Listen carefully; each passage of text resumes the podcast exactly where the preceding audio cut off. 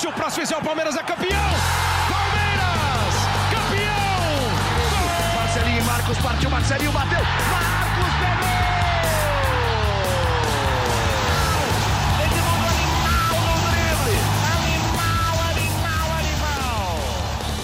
Muito boa tarde, ou para quem nos acompanha já na versão podcast, bom dia, boa noite, boa madrugada, mas estamos ao vivo, começando mais uma edição do Livecast GE Palmeiras, nesta segunda-feira, 19 de fevereiro, uma segunda-feira que não é das melhores para o palmeirense. Né?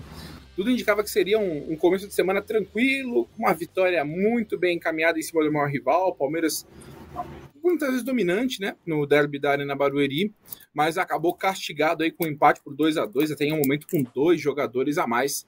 E a gente vai falar sobre tudo. Como é que o Palmeiras conseguiu perder uma vantagem tão grande é, num jogo que estava aparentemente tão controlado, com jogadores a mais. Enfim, eu sou o Thiago Ferri, estou apresentando essa live. Gostaria de é, agradecer primeiro a participação de vocês aqui conosco, que deixem seu like, compartilhem com o máximo de pessoas a live. E eu já vou chamar para participar conosco o nosso elenco de hoje. Né? Hoje nós temos Camila Alves, setorista do Palmeiras aqui com a gente, Tainá Fiore, também da equipe do GE.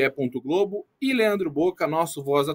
Eu vou começar com o Boca, porque eu sei que o Boca deve ter muito a falar sobre esse jogo. Ele já falou no vídeo depois da partida. O Boca, até os 87, então até os 42 do segundo tempo, já estava pensando num vídeo que você provavelmente ia tirar sarro do Corinthians, ia fazer piada com o rival.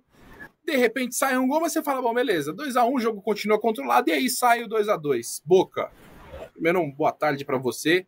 Explique da visão do torcedor palmeirense o que aconteceu na Arena Barueri, meu amigo. Cara, não sei o que tem de boa a sua tarde, Thiago Ferri, mas a minha nada. Desejo boa tarde a todos vocês que são grandes amigos, grandes parceiros. Um abraço a todos que estão chegando nessa live.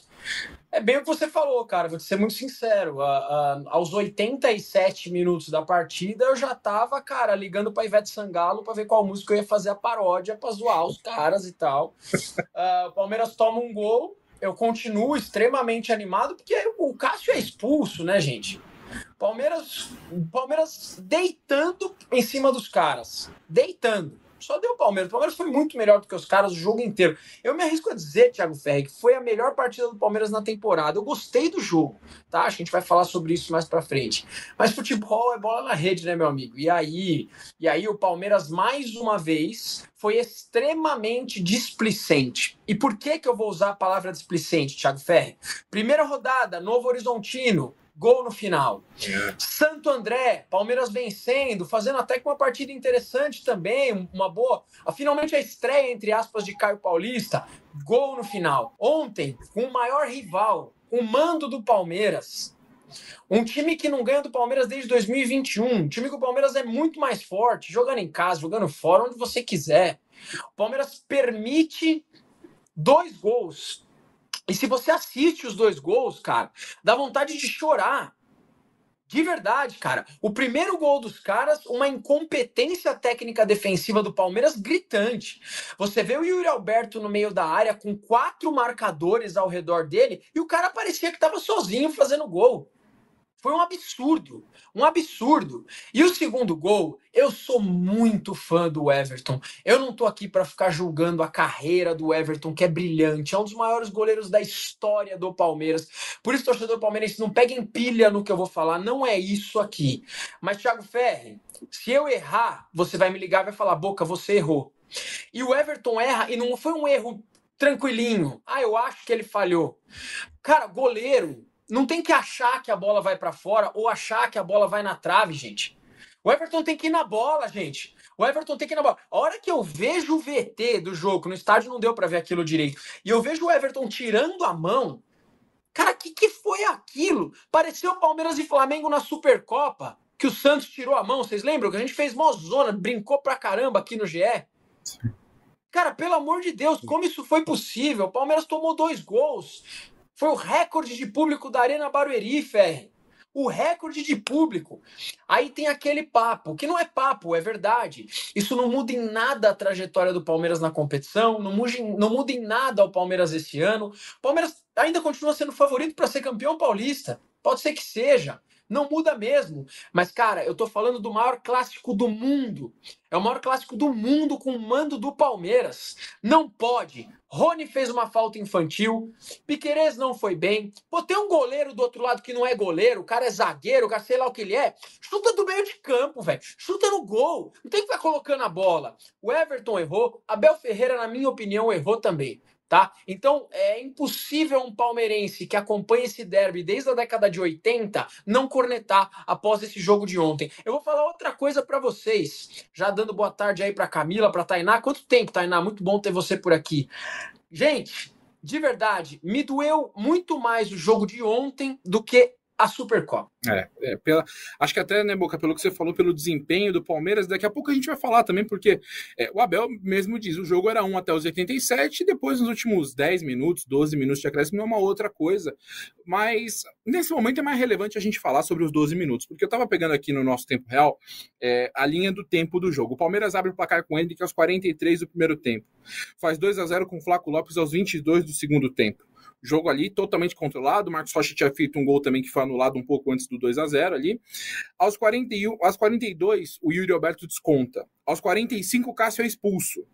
E aí vem o gol de empate do Garro aos 54 do segundo tempo.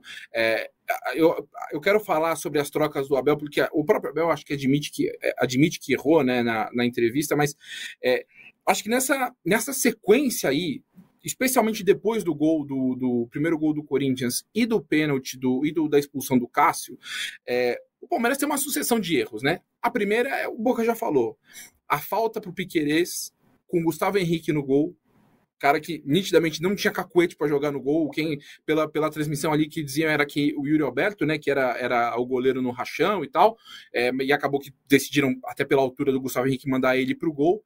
Era assim, eu vendo o jogo em casa, eu pensei, bom, a única coisa que o Piqueires precisa fazer, ou quem for cobrar essa falta, é botar a bola no gol e ver o que acontece, porque não é um cara que está acostumado a defender. O Piqueires até quase que faz um golaço, mas manda a bola para fora.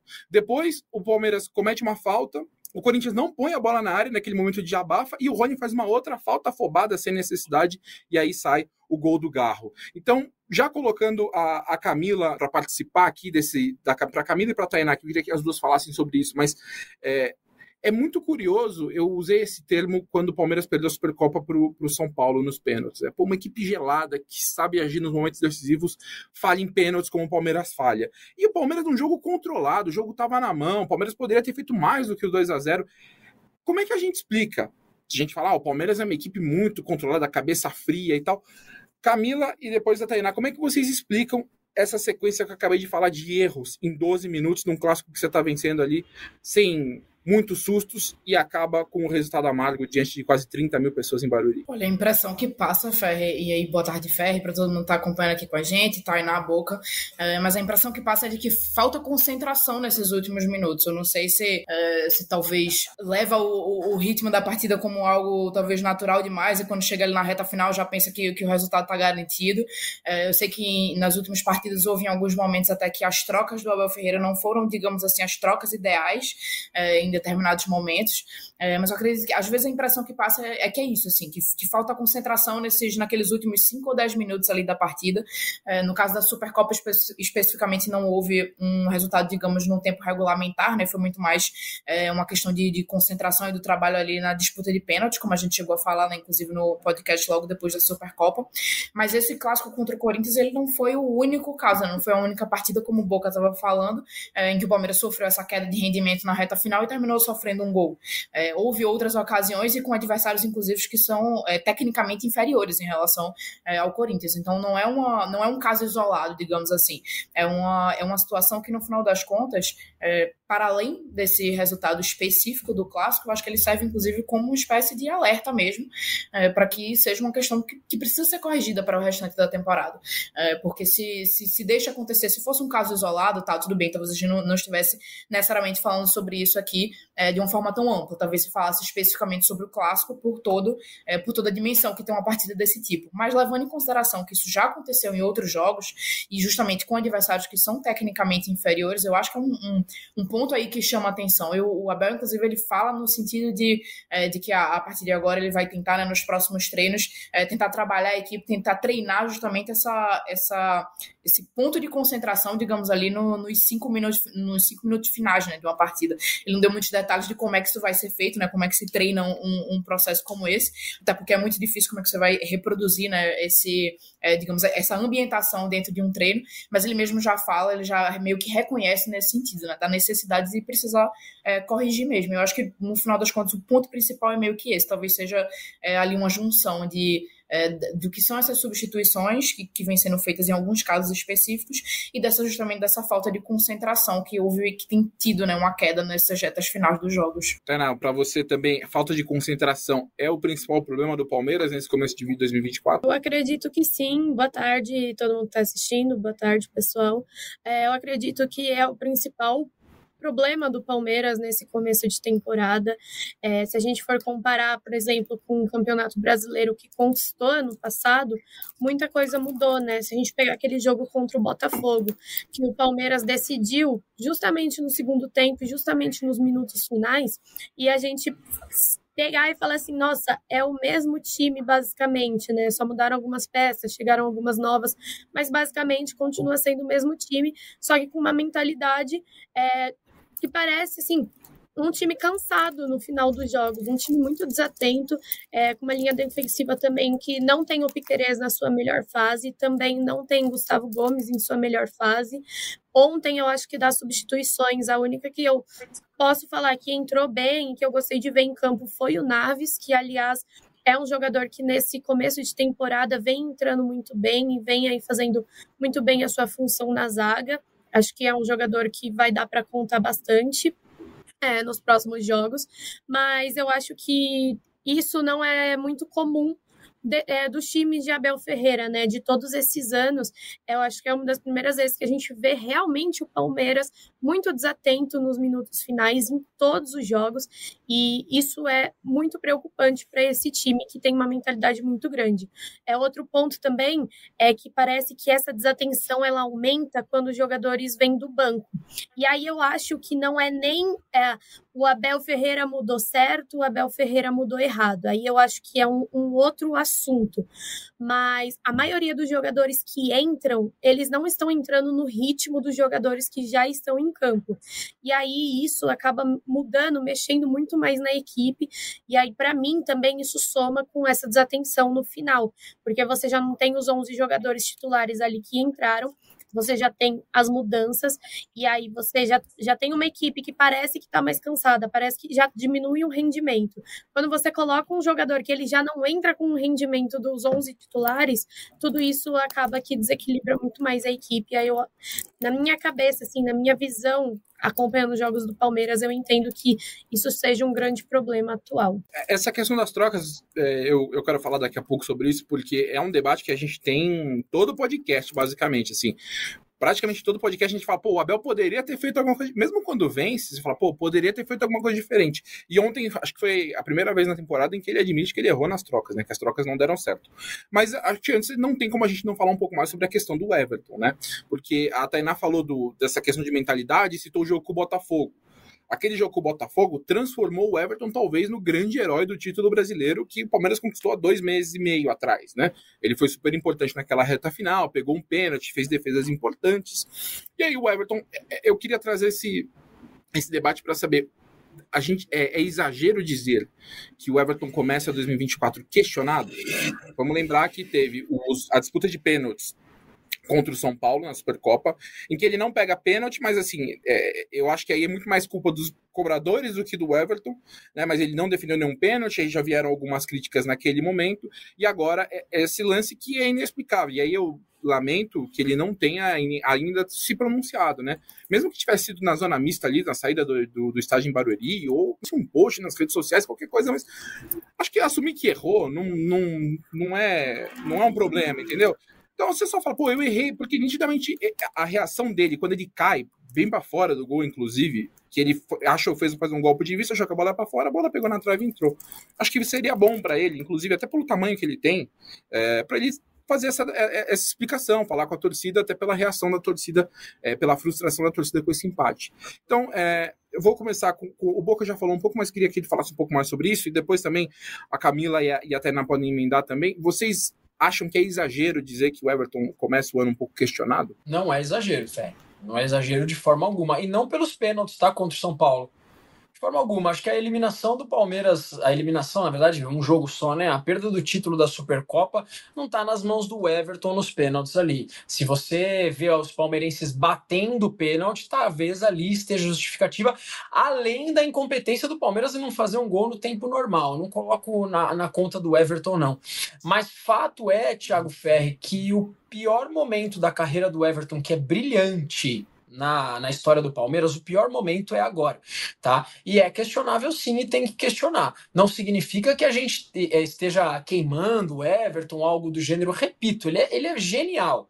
O Marcos já falhou algumas vezes, né? E a questão é vir e falar, conversar com o torcedor, seja através da imprensa ou seja através das suas redes sociais. O Everton tem que falar. Por que, que ele tem que falar? Porque ele tem, a, a grande parte da torcida do Palmeiras, para não falar todo mundo, enxerga o Everton como o ídolo do clube, né? Um ídolo recente do clube, um jogador muito importante, é um dos jogadores mais experientes do elenco do Palmeiras. Então ele tem que aparecer e tem que falar. Ele tem que falar desculpa, ou ele tem que falar, explicar o porquê ele errou, porque bateu uma luz no olho dele, ou porque passou um passarinho. Ele tem que explicar. Ele tem que falar. E ele falando, Ferre, eu acho que fica tudo certo. O Everton tem um ponto na carreira do Palmeiras que, se ele der as caras, ele é extremamente carismático. A torcida gosta dele. Se o Everton dá as caras e fala sobre esse erro e pede perdão para a torcida, eu acho que fica tudo certo, cara. Eu sou o primeiro a apoiar, sendo muito sincero. O primeiro a apoiar, se ele aparecer, gente, eu errei, sou um ser humano. Acabou, assunto encerrado. Mas, cara, ficar nessa de não aparecer, não dar entrevista, não fazer um post nas redes sociais, eu acho um, um, grande equívoco. E vou falar mais. Algo que eu nunca defendi em nenhuma outra live do GE e talvez eu seja extremamente polêmico nessa live aqui. Não acho mais nenhuma loucura e achava, hein, Ferre? Se você pegar aqui os recortes das nossas últimas lives, eu chego até a conversar com inscritos aqui do canal do GE falando, pô, você tá ficando louco. Eu não acho nenhuma loucura pensar que o Lomba pode ser titular do Palmeiras. Não acho uma loucura. Porque ninguém é insubstituível, Thiago Ferres. Se Hendrick pode sair, se o Veiga pode sair, o Everton também pode sair. E o momento do Everton não é bom. E ontem foi, cara, realmente a prova de que algo ali não está legal. Você concorda? Qual é a sua opinião sobre, sobre isso? E, inclusive, essa questão, acho que ah, nesse momento há uma disputa entre Lomba e, e o Everton, Camila. Olha, eu acho que talvez, assim, começando pela tua pergunta inicial, né, que seria seria do, do se seria um exagero, né, dizer que ele começa o, o ano questionado. É, não acho que seria um exagero, mas também ao mesmo tempo eu acho que talvez a gente pudesse separar essa digamos, essa ótica, assim, por, por dois lados é, diferentes da história. É, que um seria, talvez, meio que essas avaliações é, meio que de fora, entre aspas, assim, que seria é, da crítica ou de desempenho ou relacionado à torcida, é, que, evidentemente, é, eu, eu acho que talvez seja quase até uma unanimidade nesse sentido de que realmente ele começa o ano questionado, não é um, não é um bom início de temporada. É, a parte toda a questão da Supercopa, porque a Supercopa, enfim, como vocês já introduziram, é, não foi uma questão que passou exclusivamente por ele, foi muito mais uma questão dos cobradores, das cobranças em si, é, mas por outras questões, e, e, esse jogo do Corinthians entre elas, é, eu acho que daria para dizer sim, em termos de desempenho, que é um, que é um início de ano muito abaixo em relação é, a outras temporadas né, que o Everton fez. Mas ao mesmo tempo, é, e aí talvez levando em consideração aí uma é, da parte interna mesmo, é, que é ela levar em consideração a forma como o próprio Everton é visto dentro do clube, é, que é o fato de que, para além do, para além dos jogadores ali em si, ele sempre é muito respaldado pelos companheiros de time, é, pela própria diretoria, pela comissão técnica, pelo Abel Ferreira. É, então, apesar de haver esse início com um desempenho muito abaixo em relação ao que ele já fez, ele é um cara que ele é bastante respaldado no clube em si.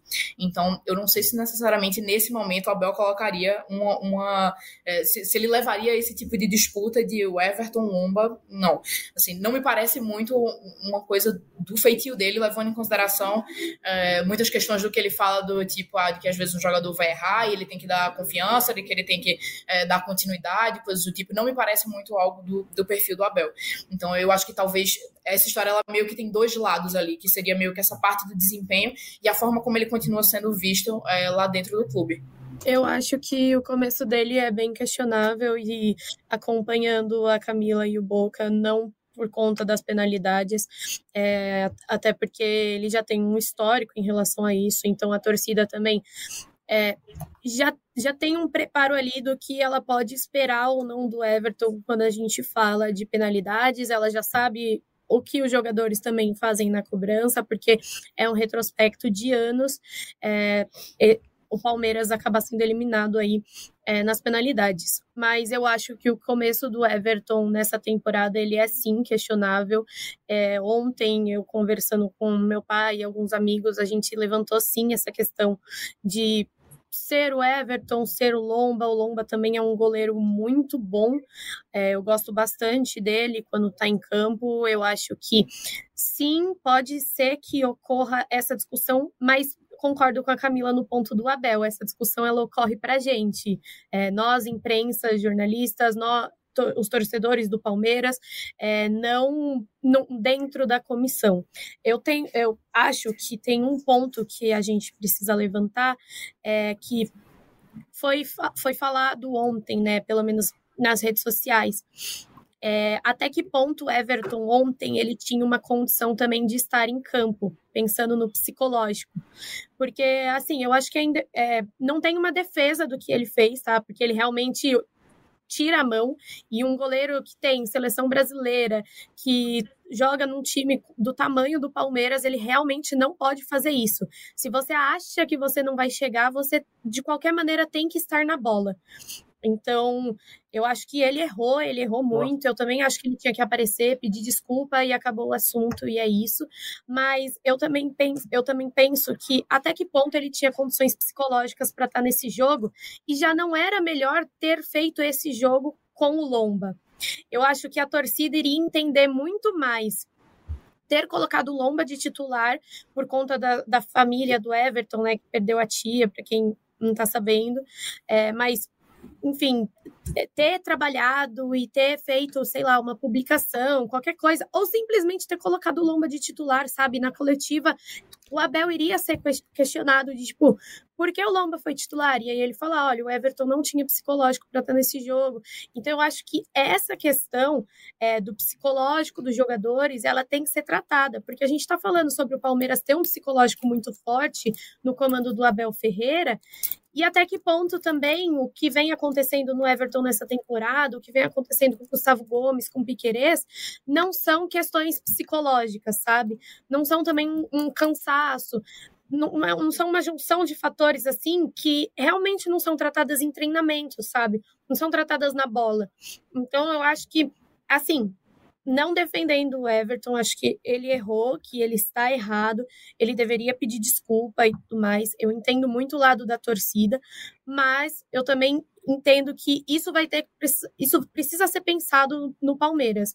Vai ter agora aí uma semana de pausa, o próximo jogo contra o Mirassol. Então, para o jogo contra o Mirassol, realmente há uma necessidade de pensar. O Everton tem condições psicológicas, tanto pelo que aconteceu no derby, tanto pelo que aconteceu na família dele, de estar como titular nesse jogo. E aí eu acho que não é nenhuma questão de briga entre o Everton e Lomba. Eu acho que a gente tira isso. É uma questão de momento.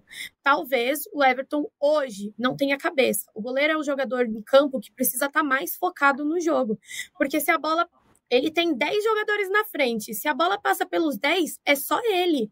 Então é ele por ele. Se ele erra, acabou.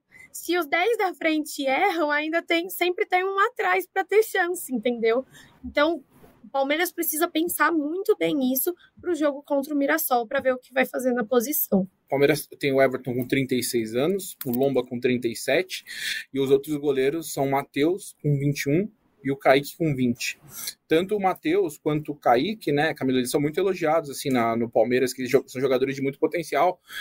Mas a, a, até as matérias que a gente já fez recente, as apurações que a gente já teve recente, conversa com as pessoas no Palmeiras, é de que o Everton, o Everton especialmente, né, que é um cara que tem um contrato mais longo, renovou inclusive o contrato agora, esse é um jogador que eles vêm para de repente jogar pra, até perto dos 40 no Palmeiras, né, porque é, entendem que ele se cuida muito bem fisicamente, até ele estava na, na seleção brasileira até o último ciclo de Copa do Mundo, né, então eu acho que é, é, é um trabalho de fato assim, de um cara que internamente você já falou, ele é, é a, tratam ele como um grandíssimo goleiro, tal, como um cara muito importante de bastidor. O Abel sempre o trata como um dos principais capitães do elenco. E ele é um cara que ainda o Palmeiras vê como essa, como essa figura que ele tem uma lenha para queimar uns quatro anos, pelo menos, ali para jogar no Palmeiras, né? Pois é, eu me lembro até que em uma das, se não me engano, numa das entrevistas né, que a gente fez né, com, com o pessoal da preparação de, de, de gols, o, o Rogério, né, lá do Palmeiras, e essa foi um, um dos pontos assim que ele falou.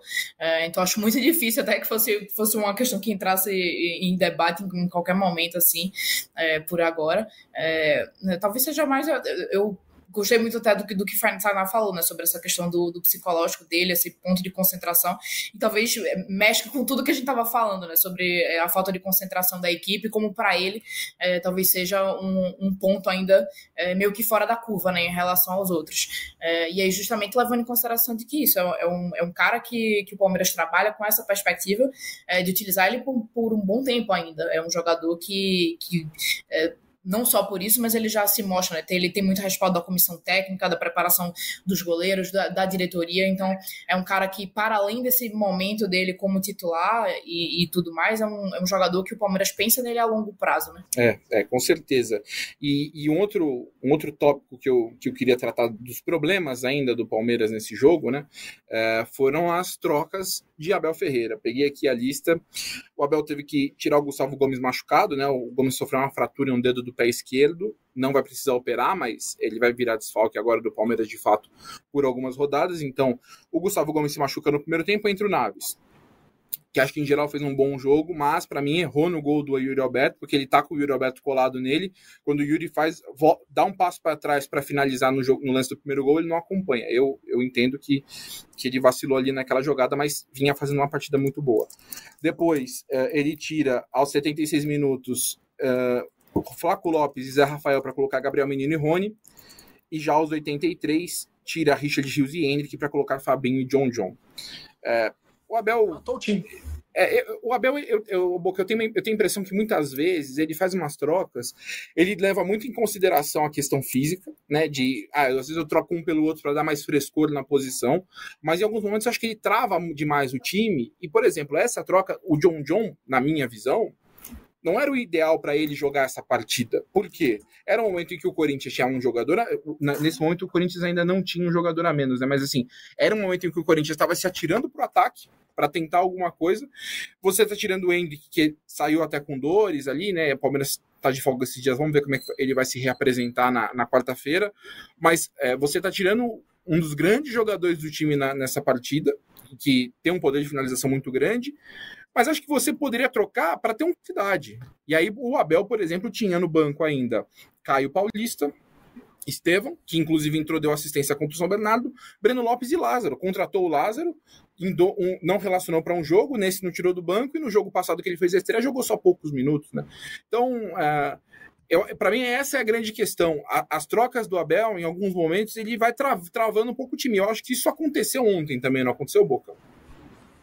Total, total. O Abel não é um cara incriticável. O Abel não deixa de ser o maior treinador da história do Palmeiras de forma alguma. Eu percebo às vezes que a galera, principalmente a galera que, que tá na internet falando de Palmeiras, tem muito tato para criticar o Abel. E eu também tenho, né? Porque a gente tem que tomar um cuidado para não acender uma chama aí que não existe. Ele continua sendo o cara, mas como todo ser humano, não é Deus e erra e erra, né? E errou sim. Para mim, ele quebra o time quando ele faz isso. Ele assumiu isso, né, gente? Ele assumiu. Ele tirou os melhores jogadores da equipe. Quando o assunto é fadiga, Thiago Ferre, quando o assunto é realmente falta de desempenho físico, aí beleza, aí entende, vai lá, seis por meia dúzia, rolou e tudo bem. E aí a questão é a gente ter jogadores no banco de reserva com a competência para suprir os jogadores que estão jogando, né? Agora, o cara tirar o Zé, o Rios foi o melhor em campo.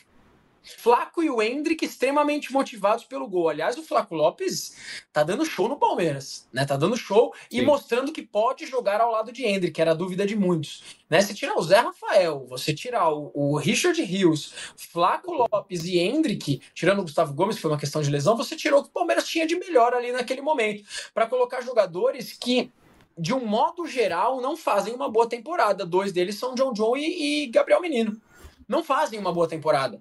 Não fazem. O Gabriel Menino já teve bons momentos no Palmeiras, pode ser que tenha novamente, não é um jogador ruim. O John John, na minha opinião, pode ser útil no futuro. Eu acho que o John John pode ser emprestado, pegar uma bagagem e voltar para o Palmeiras. Foi o que aconteceu com o Veiga no passado, por exemplo. Que pode ser útil no futuro, mas são jogadores que nessa temporada temporada, cara, na boa, não estão resultando. Então o Abel tirou o que o Palmeiras tem de melhor para colocar algumas, alguns atletas ali que realmente não ajudaram em absolutamente nada. Errou o Abel. E ó, já que estamos falando, errou mais na coletiva, estou falando como torcedor do Palmeiras. Na hora que ele compara a tristeza do torcedor e a tristeza do, e a tristeza do jogador. Foi muito mal Abel Ferreira, Thiago Ferri. Muito mal. E eu vou te explicar eu vou explicar isso para você com uma frase. Jogador e torcedor, jogador e, e, e, técnico, perdão, passam. A torcida é para sempre.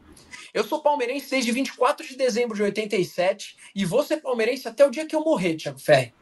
Todos os dias da minha vida. A gente paga ingresso, a gente compra camisa, a gente viaja para Minas Gerais, para Abu Dhabi ou para Barueri. E a gente tá lá, né? Infelizmente ou felizmente, porque são profissionais, muitos jogadores daqui a pouco estão do outro lado beijando, beijando o símbolo do clube rival. Então nunca coloque em xeque ou compare o amor ou a tristeza de um torcedor, porque isso não foi legal. Também, isso aí eu acho que foi um ponto que, de fato, um pouco questionável, porque. Até porque o próprio Abel, eu entendo o que ele quis dizer ali na, na hora tá todo mundo triste, mas o próprio Abel fala, pô, Aqui no Palmeiras são 24 horas para comemorar e para lamentar. Ou seja, quando na visão do Abel, quando reapresentar na quarta, zerado para todo mundo. O Boca, na quarta-feira, o Boca vai me atender amanhã, o Boca vai me atender amanhã azedo, quando, quando eu for lá fazer consulta com ele. Vai me, dar, vai me dar bronca por causa do Abel, por causa do time, entendeu? O Abel já vai estar tá mais zerado, o Abel já vai ter falado, pô, eu não posso. E eu entendo quando o Abel fala das 24 horas, porque de fato ele não pode viver remoendo tal, tem que limpar. Mas então, de fato, por isso que eu acho que essa comparação não é, não é a, a mais inteligente. É, acho que eu entendo ali naquele momento, o Abel, o Abel, às vezes é muito sanguinário na coletiva, mas é, eu acho que de fato foi uma comparação é, infeliz, Tainá. Sim, é, e eu até me posicionei sobre o assunto no Twitter, porque assim, ontem teve uma chuva lascada em São Paulo, então muitos torcedores é, entraram no jogo atrasado, muitos torcedores se esforçaram de uma maneira que não conseguiam, que não podiam para estar no jogo na Arena Barueri. Primeiro ponto, já é um estádio longe, uma localização difícil. O torcedor já se esforça para sair de casa para ir até lá assistir, cantar, apoiar o time. Mesmo assim fazem. Ninguém, tipo, ninguém reclama, sabe? Ninguém sempre consegue deixar de ir.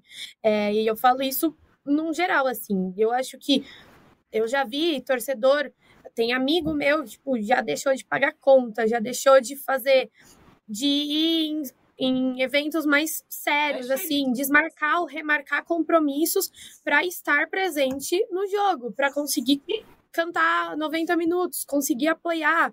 É, e um jogo, assim, que basicamente não, não valia nada, sabe? Que, tipo, era da formação ali do campeonato, do brasileiro, do paulista, que é, são aqueles jogos que a gente fala assim, ah, são jogos mais tranquilos. O torcedor não tá nem aí para jogos tranquilos, é, clássicos e, e, tudo mais. Todos os jogos têm um peso, todos os jogos o torcedor quer vitória.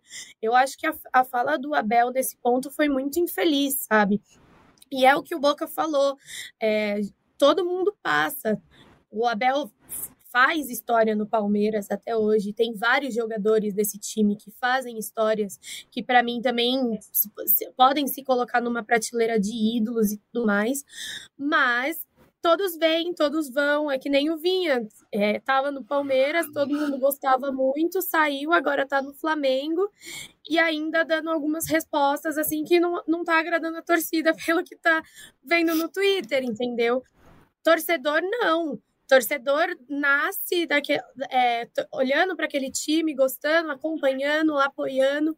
E tá ali. Tem vários torcedores do Palmeiras que estavam no rebaixamento, que foram ver jogo da Série B, que estavam quando quase caiu também é, em 2013. Então, eu acho que foi uma fala muito infeliz, a gente considerando principalmente que era um jogo pós uma chuva gigante em São Paulo, na Arena Barueri, e que foi muito difícil de chegar. Então, você, se você juntar os fatores só de ontem, já tem justificativas para a fala do Abel tá errada. E ontem foi um jogo, inclusive, um ponto fora da curva, né? Um jogo com 29 mil pessoas em Barueri, e é difícil o Palmeiras conseguir levar a torcida para lá. Levou é, e acabou que, que aconteceu essa frustração aí, que é um lugar que vai, vai continuar sendo a casa do Palmeiras por mais alguns jogos, né, enquanto o Allianz Parque está fechado, e eu poderia garantir que se não for fase final, vai ser difícil a Arena Barueri com, com mais de 20 mil pessoas nos próximos jogos, viu? Tainá já falou tudo. Meu, entrar e sair da Arena Barueri com 30 mil pessoas, meu irmão, de verdade, só o palmeirense que foi sabe o perrengue que é. Ô louco, gente, ô louco, ô louco. Aí eu queria ver se o Abel ia pegar o busão, que igual o torcedor palmeirense pegou para chegar lá na Arena Barueri ontem. O torcedor palmeirense é bom demais, velho. Tem que respirar para falar da torcida do Palmeiras. Eu ia puxar a Camila para falar de um, de um outro tema que obviamente o resultado é frustrante, né, da forma como foi, mas a gente até falou, o Palmeiras fez um bom jogo, e aí o que eu tiraria de grande destaque para mim, eu queria a opinião da Camila, a avaliação da Camila, a escalação de Hendrick e Flaco Lopes juntos. Que a gente debateu já em outros podcasts, a gente até falou, eu não sei se o Abel vai utilizar, porque um deles vai precisar jogar um pouco mais sem bola, e o Hendrick voltou muito para trabalhar sem bola, teve espaço para arrancar, fez, os dois fizeram gols. Então, foi um teste bem sucedido, eu acredito, né, Camila? Tô de acordo. Assim, acho que nós fomos grandes defensores aqui da escalação de Hendrick e Flaco. Sim. Eu acho que no, no último podcast tinha um talvez três ou quatro, acho que nós três participando, né? Só a Tainá que não tava, e todo mundo foi a favor, né? Foi quando a gente colocou assim meio que a escalação ideal do momento, se eu não me engano, todo mundo colocou é, como a dupla dos, a dupla dos dois, né? Sendo, sendo essa principal possibilidade. E a dúvida naquele momento era justamente como é que seria a formação ali do meio de campo é, ou da zaga, né? Se ele iria optar ali pelos três zagueiros, se ele ia optar pelos três volantes. No final das contas, terminou ficando com os dois, é, justamente por conta da, do, da questão do Rafael Veiga, é, que o Veiga ele vinha né, chegou a desfalcar, tinha desfalcado já no jogo anterior por conta de uma infecção ocular. Aí ele foi relacionado para esse jogo, mas foi relacionado para poder ser utilizado só no banco de reservas. Aí ele foi para o aquecimento, e aí durante o aquecimento ali era meio que um teste para poder ver como é que ia estar tá a visão dele, mas ainda está com um pouco de sensibilidade na visão, então ele terminou é, voltando, né, e aí não conseguiu ficar à disposição para esse jogo. Então aí no final das contas terminou sendo, é, ele terminou, o Abel terminou mantendo, né, tanto os três zagueiros como os três volantes. Não sei com a volta do, do Veiga, a gente ainda não sabe é, qual seria, né, qual, qual vai ser, de qual setor, digamos assim, ele vai abdicar, né, de um, de um jogador, se vai ser é, entre os três volantes ou se vai ser entre os três zagueiros. Mas de uma forma geral, achei bastante positivo. É, eu gostei, eu me lembro que uma das preocupações era justamente essa, né, como é que funcionaria é, ali o sistema de marcação com você é, utilizando, né, os, os dois atacantes utilizando o Hendrick e o Flaco, é, já que eles tinham, tinham jogado juntos, engano, acho que só no início de 2023, né, a última vez, então foram, foram poucas as oportunidades que houve para poder testar essa dupla, é, mas eu achei positivo. É, acho que a gente ainda vai ter que ver como é que vai funcionar quando tiver aí a volta do Veiga, é, mas ao mesmo tempo também mostra até que essa, que essa escalação ela aparece como uma opção, né? Apesar de no, no fim da partida, já depois das trocas, não ter funcionado, né? Ter havido essa queda de rendimento, eu achei que no início ele foi positivo, foi um, um se não o melhor, um dos melhores jogos que o Palmeiras fez nesse início de ano. É, então acho que é um, talvez um, um ponto que dê para se a gente elencou alguns vários pontos negativos que ficaram dessa partida, eu acho que talvez essa foi um, um ponto que funcionou e, e dá para levar como, como um fator positivo aí. É, é ter, acho que ter um centroavante pro, pro Hendrick ajuda muito, porque o Hendrick vai muito bem arrancando, puxando marcação, mas o Boca, o Flaco Lopes, hein? Você que tanto criticou o Flaco Lopes em outros momentos, nas lives aqui, e agora o cara entra, faz Sim. gol toda hora, faz gol toda hora. Ele perder, é fato, ó, vou te falar, no primeiro tempo ele perdeu um gol que não poderia ter perdido quando ele sai cara a cara com o Cássio. Mas ele depois sobe mais do que todo mundo, faz o segundo gol.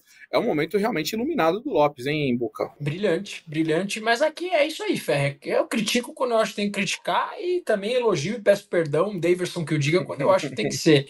Uh, e o Flaco tá muito bem. Se um centroavante ficar com uma média de um gol por jogo, cara, isso é sensacional. Apesar desse gol perdido, ele fez o dele, deixou o dele lá, fez um bom jogo, jogou bem ao lado do Hendrick e tá pedindo passagem. Tá pedindo passagem. Se você perguntar, fizer uma enquete aí para os palmeirenses, ah, alguém acha que o Flaco tem que ser reserva, meio por cento vai votar que ele tem que ser reserva, né? Titular do Palmeiras junto com o Hendrick, muito feliz, isso aí é uma volta por cima. Uh, e eu vou repetir algo que eu já falei em outras lives aqui. A questão do Flaco, Ferre, não é o Flaco ou o futebol do Flaco, é o valor que ele foi contratado. Foi muito caro. E quando você coloca esse valor na frente do torcedor, o torcedor espera o Cristiano Ronaldo jogando futebol. Ponto. E não é o caso do Flaco Lopes. Aliás, o Flaco Lopes não chega aos pés né, de, de, de, de Cristiano Ronaldo e grandes jogadores. Né? Então é um jogador que assim tem muita lenha para queimar, é um bom jogador, mas assim, para justificar o valor que foi pago, acho que ele ainda tem que fazer um gol por jogo até o meio do ano. Pô, vai ser uma média. A média é que o cara vai ter que vai esticar com 30 gols no primeiro foi semestre. Caro, bicho. Mas é. Foi caro. Não, foi. É um bom jogador, mas foi muito caro. Mas é, é, é difícil, né? Porque ele é um cara. E, alguns scouts do, da Europa, por exemplo, já avaliavam ele muito bem desde a época da Argentina. Ele é um atacante muito bom. Existem questões que ele vai precisar demonstrar como é que ele vai reagir, questão física, adaptação ao futebol brasileiro, e ele mostrou que ele teve dificuldade com tudo isso. Mas ele tinha algum talento ali, é, e aí, de fato, o Palmeiras fez um investimento alto no jogador, Agora, aparentemente, né, também não vamos definir por sete, oito jogos na temporada. É um começo de temporada muito bom, mas vamos ver como é que ele responde. É, mas acho que tem sido um, um, cara, um cara realmente muito confiável aí nesse começo de ano do Palmeiras. Lembrando que o River né, quis tentar levá-lo agora no começo de ano, o Palmeiras não disse não. Muita gente até falou, pô, mas será que precisa segurar tanto assim o Lopes e agora ele tem de, de, fato entregado alguma coisa, já que o ataque do Palmeiras tem sido tão questionado, ele está entregando ali. E aí, como a gente está mostrando, o Flaco Lopes é o vice-artilheiro do, do Paulista com seis gols, vive uma, um momento muito bom. E aí, Tainá, o Boca já falou, a Camila também estava falando, né? O que, que o Abel vai fazer quando tiver o Veiga de volta, quando o Veiga estiver recuperado. Eu imagino que para o jogo contra o Mirassol no fim de semana, tendo agora uma semana inteira aí de recuperação, o Veiga possa estar disponível. E aí não vai ter o Gomes, que está com uma fratura aí. A Camila já está confirmando aí com o Joia de que o Veiga vai ter condição. Então você tem o Veiga e não tem o Gomes. E aí o que, que você faz, Tainá? Se você fosse o Abel Ferreira, você manter, você continuaria com o time jogando com o Naves no lugar do Gustavo Gomes, ou você tiraria um, um zagueiro para colocar o Veiga e continuaria jogando com três volantes, ou tiraria um dos volantes e continuaria com três zagueiros. Ou faria uma coisa totalmente diferente. Jogaria com cinco atacantes, sem zagueiro, enfim. O que, que você faria agora com o que o Abel tem à disposição? Só queria fazer uma piadinha que o Boca tá esperando um Haaland, né, no Palmeiras, mas tudo bem. Ele quer 30 Poderia gols ser. em uma temporada, mas tudo bem. Seria é... bom, hein? É, um Haaland no Palmeiras é o que falta, né? Olha só. Resolve, olha, os é... problemas estariam resolvidos. Bom, eu acho que eu, eu vou trazer duas opções, tá? Uma já para o jogo do Mirassol e uma para quando o Gomes voltar. Fechou? É, eu acho que para esse jogo do final de semana, eu não entraria com três zagueiros. Na verdade, é, eu acho que é uma coisa que não vem funcionando no Palmeiras e já deu para perceber é, o, o, Abel fala muito sobre baliza zero, isso não está acontecendo, principalmente nesse começo de temporada. Então, eu acho que ele realmente precisa rever essa linha defensiva. E aí, quando a gente fala de rever essa linha defensiva, é não entrar com a formação de três zagueiros, que para mim, no esquema que o Palmeiras joga hoje, não funciona. Então, para o jogo contra o Mirassol, é, entraria com o Luan e Murilo, ou Naves e Murilo é, daí acho que vai dar preferência. O Nave está entrando bem, também acho que ele faz um, um bom trabalho em campo. Luan, mesma coisa. Então, entraria nesse esquema e aí manteria o meio de campos com os três volantes, só adicionando o Veiga e deixando o Veiga mais livre dentro de campo também para ajudar lá na frente, quando a gente fala sobre o Flaco e o Hendrick, é, pensando que o Hendrick vai ter sim condições de jogar também no final de semana e que ele saiu só com alguma fadiga ali, mas não uma lesão que vai tirá-lo né, do jogo. É, quando o Gomes voltar, eu manteria o esquema com dois zagueiros. E aí, pensando cabeça Abel Ferreira, eu acho que é muito provável ele tirar o Aníbal e deixar o Aníbal no banco como opção e aí colocar o Rafael Veiga nessa vaga do Aníbal e manter lá na frente. É, porque ele sempre fala muito sobre a hierarquia da equipe, né? Então o Rios, ele estava no time desde o ano passado, ele só vai tirar o Rios da titularidade se ele realmente o Aníbal começar a treinar de uma maneira muito melhor, se destacar muito mais nos jogos e aí o Rios começar a ter um rendimento é, muito negativo ou sofrer alguma lesão. Então acho que eu te, daria essas duas opções e nenhuma delas com três zagueiros na linha defensiva. E é nessa ideia que você cita, por exemplo, o Zé seria mais cinco, então voltaria a ser o cinco do time, o Zé Rafael. Isso.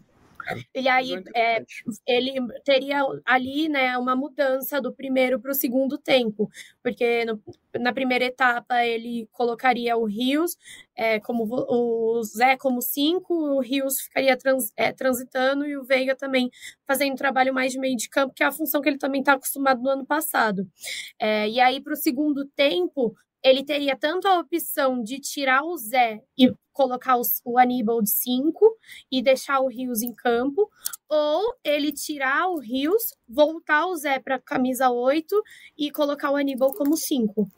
Então, aí vai muito do que do treinamento, né? Mas eu acho que esse seria um bom caminho. Apesar de gostar muito do, do começo de temporada do Aníbal, tá? Eu acho que ele foi um jogador que chegou muito bem e tudo mais. Temos que levar tudo isso em consideração. Mas o, é, quatro anos de comando, a gente já sabe como funciona a cabeça do treinador, pelo menos em relação a um assunto, né? Então, eu acho que o Abel realmente não tiraria nem o Zé nem o Rios para colocar o Aníbal de titular. Ô, e Camila, pensando mais nessa equipe agora, nesse momento sem o Gomes, primeiro, qual é o tamanho da, da, da, ausência do Gomes, começando pelo Boca, porque assim, é, eu ainda acho que o Gomes é um baita zagueiro, acho que ele teve um fim de ano não muito bom, e tem alguns, quando eu, eu tuitei a matéria de que ele tinha uma fratura, alguns torcedores falaram, é, do jeito que tá jogando é reforço. Eu não acho que ele esteja jogando mal desse jeito, acho que em alguns momentos, de fato, ele tem, é, eu acho que é, é um exagero, mas assim, qual é o tamanho do problema não ter o Gomes?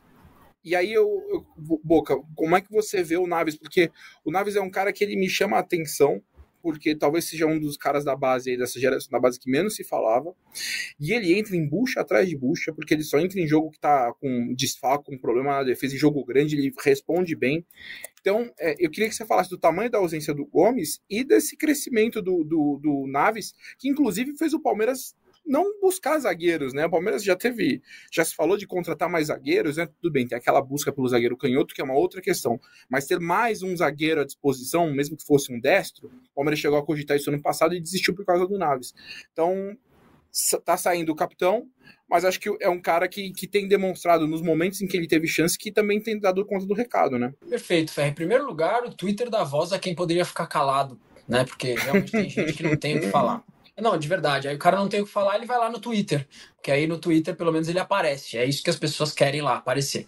É, o Gustavo Gomes não vive a melhor fase da carreira dele no Palmeiras. Não vive. Realmente, é, coincidentemente, quando se especulou muito o nome de Gustavo Gomes fora do país no ano passado, caiu o rendimento dele. Ele é, não, não, não jogou aquele futebol brilhante que a gente já viu em outras oportunidades, mas é o Gustavo Gomes, né? Se ele não for o maior zagueiro da história do Palmeiras, ele perde pro Luiz Pereira e só. Essa é a verdade. Não tem que respeitar muito o capitão antes de falar bobagem no Twitter. O cara é um monstro. O cara é. é o Gustavo Gomes, ele tá com o nome escrito na, na, na, na história do Palmeiras e em destaque. Tem uma estrela, é figurinha brilhante. Gustavo Gomes, tá? Agora, uh, de fato, pelo menos agora, falando de primeira fase do Campeonato Paulista, me preocuparia muito mais outras ausências, como o Zé, Zé Rafael, como o Rafael Veiga, né? O, o, Gomes, nesse momento, não me deixa de cabelo em pé. Nossa, perdemos o Gomes. Cara, é uma perda, principalmente pela liderança que ele tem no Palmeiras e também porque é um zagueiro fora de série. Mas nesse momento, entendo que não. Entendo que o Murilo é um excelente zagueiro, o Luan eu gosto muito. E o Naves, chegando na conclusão da sua pergunta, é um zagueiro, cara, que entra nas buchas e entra igual gente grande. Ele pode ter até falhado no primeiro gol. O primeiro gol dos caras ontem foi uma falha conjunta, né? Desde o Piquerez, até Murilo, Luan, Naves, Fabinho, Marcos Rocha, a marcação estava errada ali no Yuri Alberto. Ele estava sozinho no meio de quatro, cinco caras ali, né? Uh, eu acho o Naves preparado. Se o Abel precisar jogar com três zagueiros de ofício, eu confio. Se o Abel precisar jogar com uma linha de três, e essa linha de três for composta por Luan, é, e mais um, né? Ou Rocha ou Piqueires também tá legal. E eu acho que o Abel ainda não testou, já que é um período de testes essa primeira fase do Campeonato Paulista, ele ainda não testou jogar com três homens de frente de, de origem mesmo, jogar por Flaco Lopes, Hendrick e Lázaro. O Lázaro foi contratado, tem uma expectativa grande da torcida do Palmeiras. Por que não pegar um jogo contra o Mirassol ou outro jogo do Campeonato Paulista e testar realmente um 4-3-3, como o Palmeiras se fez por muito tempo, jogar com uma linha de quatro, jogar com Murilo, Luan, é, Rocha e, e Piquerez, joga um Palmeiras com três meio, aí realmente vai ser muito difícil, mas Aníbal, Zé e Veiga, ou põe o Rios e tira o Aníbal, como falou a, a Tainá, e lá na frente a gente pode experimentar, por que não, já que é teste, Flaco Lopes, Hendrick e Lázaro. É uma boa. Camila, é, uma dúvida, eu, eu acho que o Naves tem toda a capacidade para ser para ser titular do Palmeiras nesse momento em que o Gomes não estiver jogando.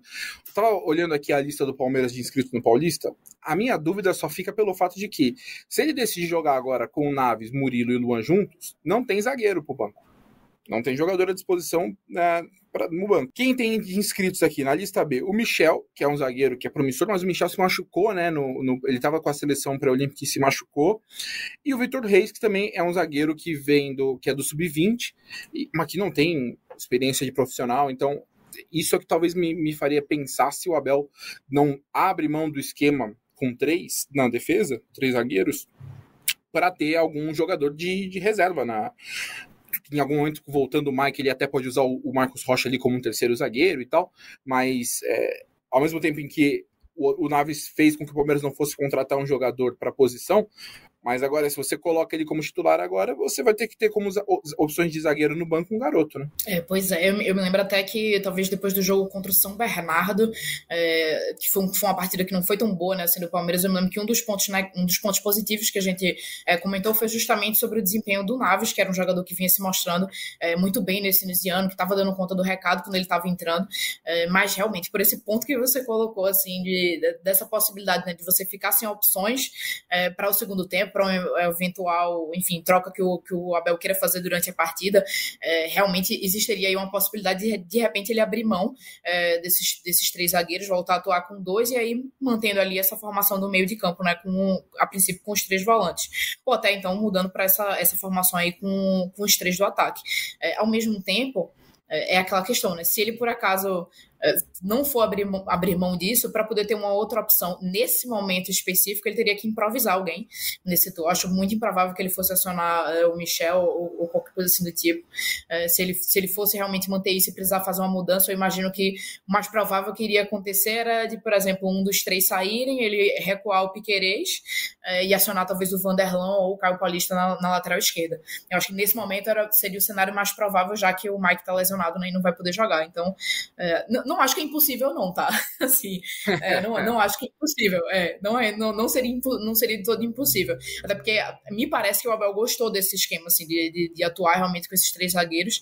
Ele botou isso em prática na reta final do ano passado e, e tem vingado, assim. Foram, foram poucas as, as ocasiões, muito mais em circunstância de jogo mesmo, é, que ele não vinha utilizando é, mas não seria impossível. Eu acho que as duas opções seriam essa, outra vez, ou talvez acionar o Naves, manter ali o, os três zagueiros, e aí se ele precisar fazer uma alteração ali durante a partida, seria justamente talvez com essa, uma, digamos, até uma dobra ali meio que na lateral esquerda, é, ou então ele abdicar realmente desses, dos três zagueiros, voltar para os dois, para pelo menos ter uma opção né, ali no, no banco para o decorrer do jogo.